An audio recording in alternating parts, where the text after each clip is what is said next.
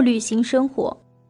二零零八年之后，我在杭州、上海、北京都生活过一段时间，在后两个城市还有稳定的工作。二零一二年定居苏州，工作之余的所有时间都用来做与旅行相关的事情。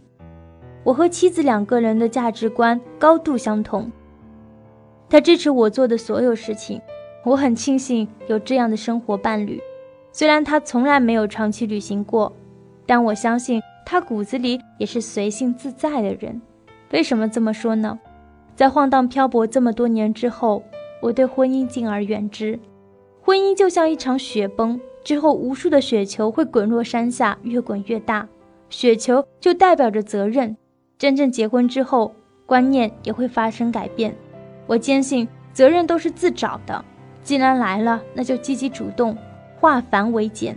与此同时，也必须坚持你渴望毕生追求的那些理想，对自己这一生负责。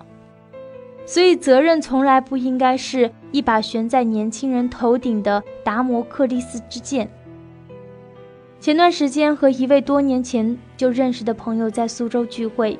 以前的他张嘴闭嘴都是责任，如今据说燃起了更多的责任。虽然烟酒不沾，人却显得衰老，显得颓唐。所谓的要负起责任，难道不是一种逃避人生更多可能性的必杀技？责任，谁敢动这个词儿？迷信责任的人，反而有时候是贪婪的人。结果想要的多，失去的也就多。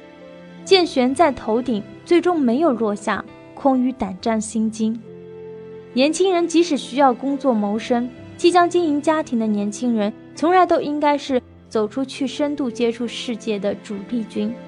真正到了忽然明白青春已逝的那一天，到了上有老下有小的时候，连后悔的力气都没有。特别是为人父母后，我们可能会下意识地把这种对人生的遗憾传递给子女。看似热情地规划他们的人生，关心他们的一切，让他们一生顺风顺水，巴不得描绘出他们所有的行踪轨迹。只是这种教科书般的人生又有什么意义呢？女儿出生后，爸妈来帮忙照顾时，我有意无意地打开电视，让他们看我参与录制的上海电视台某档辞职去旅行的话题类节目。他们很惊讶，问我是不是真的做过那些事情。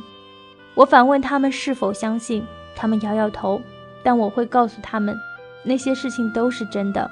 然后花费很长的时间给他们仔细讲解裸辞为什么会受到社会关注，为什么有那么多的年轻人都要做这样看似不靠谱的事情。爸不以为然，和我在阳台抽烟的时候，他说我在电视节目里被人骂得很丢脸。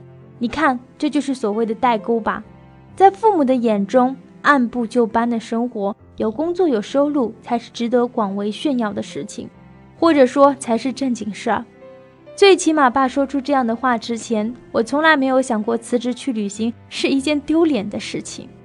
在我接收到旅行咨询邮件、电话中，在接受媒体采访和录制节目时，父母与旅行是最经常讨论的话题。仔细想想。一个年满十八岁想要旅行的人，为什么就因为父母看似理直气壮的反对，就莫名其妙的暂停了呢？一个又一个驯服的乖乖儿女诞生，真是荒谬到没有道理。所以不难明白，为什么啃老会与裸辞一同成为流行词儿。有时候也很佩服中国父母对子女的那种爱护之情，能与佛祖割肉饲鹰救家鸽相媲美。鹰如果不去搏击长空。与狗眼残喘的家哥有什么区别？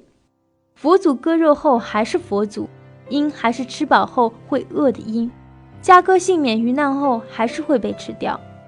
十八岁成年之后就应该有成年人的样子，有能力、有主见、有决断、有担当。拿一件看似很关键，其实并非决定因素的事情来说吧，旅行也就是钱，往往是最容易与父母联系在一起的。实际上，至少有以下两点需要明确：旅行是量力而行，旅行并不是奢侈消费。一个真正有旅行需求的成年人，完全有能力做出判断。